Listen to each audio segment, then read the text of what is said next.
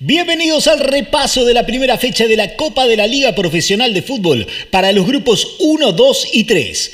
Bienvenidos a esta producción de Radio Aijuna disponible para todas las radios comunitarias y universitarias del país. Bienvenidos a una nueva temporada de barbijos y distanciamiento social, pero con mucho fútbol.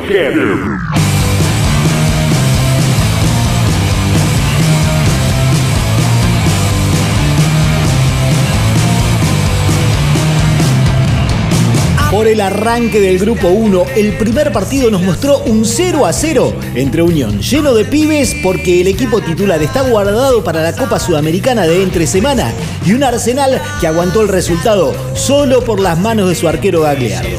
Lo analiza el jugador del Tatengue, Mauro Luna Diale. Sí, yo creo que un balance muy positivo, eh, como, se venía hablando en la previa, un equipo repleto de juveniles, en el cual no, no habíamos jugado más que en los entrenamientos y siempre habíamos jugado contra los equipos suplentes.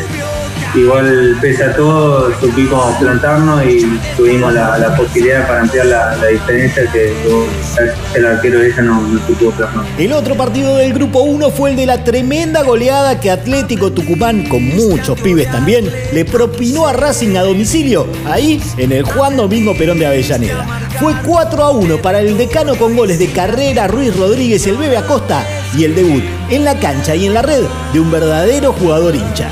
Kevin Isaluna. Todos somos hinchas, ¿viste? La, fanático, muy fanático atlético y bueno, que yo vengo de chico en el club y hago un gol ahora y con Racing es algo enorme para todos. El grupo 2 se inauguró en Florencio Varela donde Defensa y Justicia recibió a Colón de Santa Fe y el Sabalero se plantó mejor que el Halcón que viene con recorrido y le sacó ventajas por todos lados hasta que las piernas no dieron más. 3 a 0 de visitante para el rojinegro, ahora dirigido por Eduardo Domínguez. Me pareció que, fue correcto, eh, prácticamente no nos de algo nosotros habíamos tenido nuestras chances y, en, general nos vamos con, nos vamos con En la tardecita noche de Santiago del Estero, el local central Córdoba recibió a Independiente y el rojo de visitante un poco de carambola por gol en contra de Riaño. Y en gran parte por el enorme trabajo del arquero Sebastián Sosa, se lleva sus primeros tres puntos para el sur del Gran Buenos Aires. Analiza el técnico del Diablo, Lucas Pusinetti. Nosotros hemos ganado un partido muy importante después de ocho meses de inactividad y hoy por hoy Independiente visita también a, Central Córdoba en el inicio del torneo y ha ganado. Eh, obviamente vamos a seguir puliendo cosas, pero estamos a la altura también de los que proponen los rivales. No hubo hasta ahora partidos por el grupo 3, ya que Rosario Central y Godoy Cruz juegan hoy lunes a las 21.30 y el partido de River y Banfield se pasó para mañana martes, también a las 9 y media de la noche, en cancha de Independiente, puesto que la Liga Profesional de Fútbol no permitió que el Millo juegue de local en su campo de entrenamiento en Ezeiza.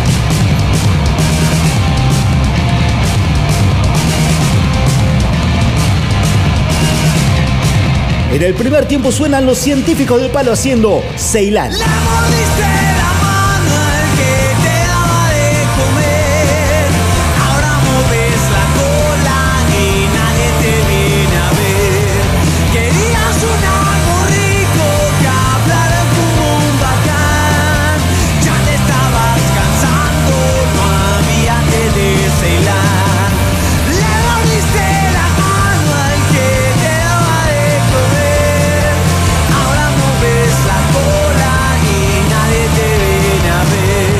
Después del entretiempo repasamos el resto de los grupos de la primera fecha de esta Copa de la Liga Profesional de Fútbol, acá en el Fútbol Heavy, nueva temporada.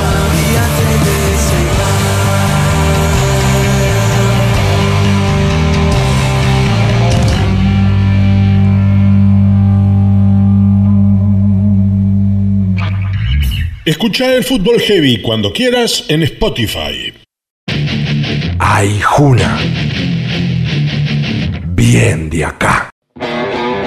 Bienvenidos al repaso de la primera fecha de la Copa de la Liga Profesional de Fútbol para los grupos 4, 5 y 6.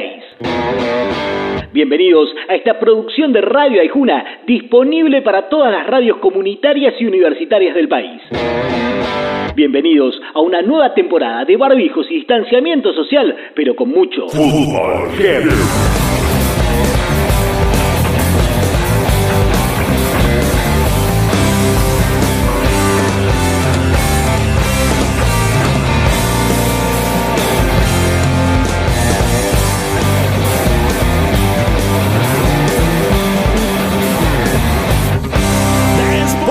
4, el de la muerte, todo empezó el viernes en Córdoba entre Talleres y Newells.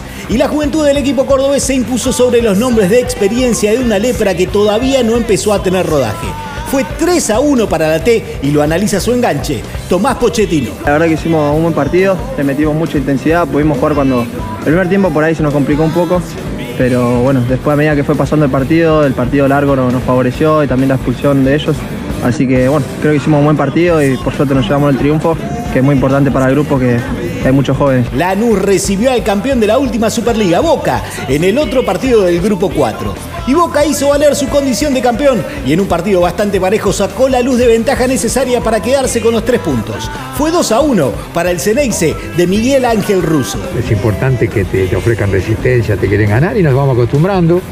Sufrimos los últimos 15, 20 minutos del primer tiempo, después lo corregimos y, también este, creamos muy bueno porque creamos muchas situaciones de gol, pudimos haberlo definido mucho antes y nos viene bien para todo esto, ¿no? un equipo que está acostumbrado, se va acostumbrando a este tipo de situaciones, ¿no? Son todas pequeñas este, batallas en, el nivel futbolístico sin mala intención, pero todo el mundo te quiere ganar. El grupo 5 empezó en Mar del Plata entre Aldo y estudiantes que repartieron puntos luego de un aburrido 0 a 0.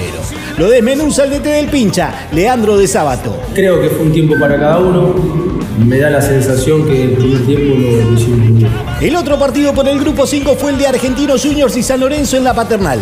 También aburrieron con otro 0 a 0. Lo analiza el debutante defensor del ciclón, Federico Gattoni. Es importante el grupo, la idea, estamos confiados y creemos que este es el camino. Por más de que no haya sido el resultado esperado, vamos, vamos a ir por todo. El grupo 6 tuvo el partido inaugural de la Copa en el Bosque, el día del cumpleaños de Diego Armando Maradona con su gimnasia recibiendo a Patronato. Y el Lobo que esperó a Pelusa que llegó, saludó y se fue por recomendación médica, le hizo un tremendo regalo a su DT jugando muy bien el partido y ganándole al patrón por 3 a 0. Lo analiza el volante Menzana, Víctor Hugo Muy contento, después de casi ocho meses, arrancar un campeonato así, con una victoria, más en una fecha feliz como, como la del cumpleaños de Diego. Sabíamos que era importante empezar con el pie derecho y bueno, así lo hicimos. El otro partido del grupo 6 fue el que enfrentó a Vélez y Huracán en el Amalfitani. Partido complicado en el cual cada uno con sus armas atacó lo suficiente como para meterla al menos una vez en el arco contrario. Y así, lógicamente, fue uno a uno con goles del armenio Viriasco para el Quemero y un golazo de tiro libre para Vélez por este señor, Ricky Álvarez. Es un, primer paso después de tanto tiempo. Eh, nada, para, empezar, eh, si bien tenemos muchas cosas por, mejorar, es un buen, un buen comienzo dentro de todo.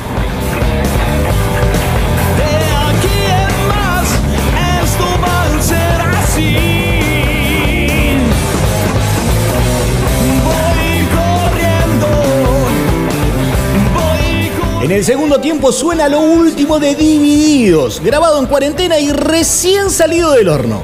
Cabalgatas deportivas.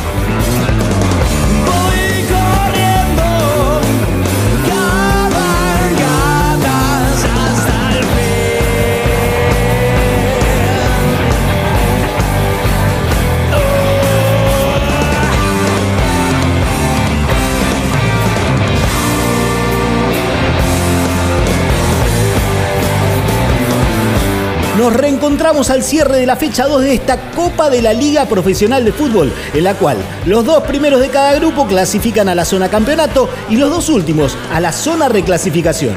La zanahoria será la clasificación a la Copa Libertadores del año que viene. Hasta la semana que viene.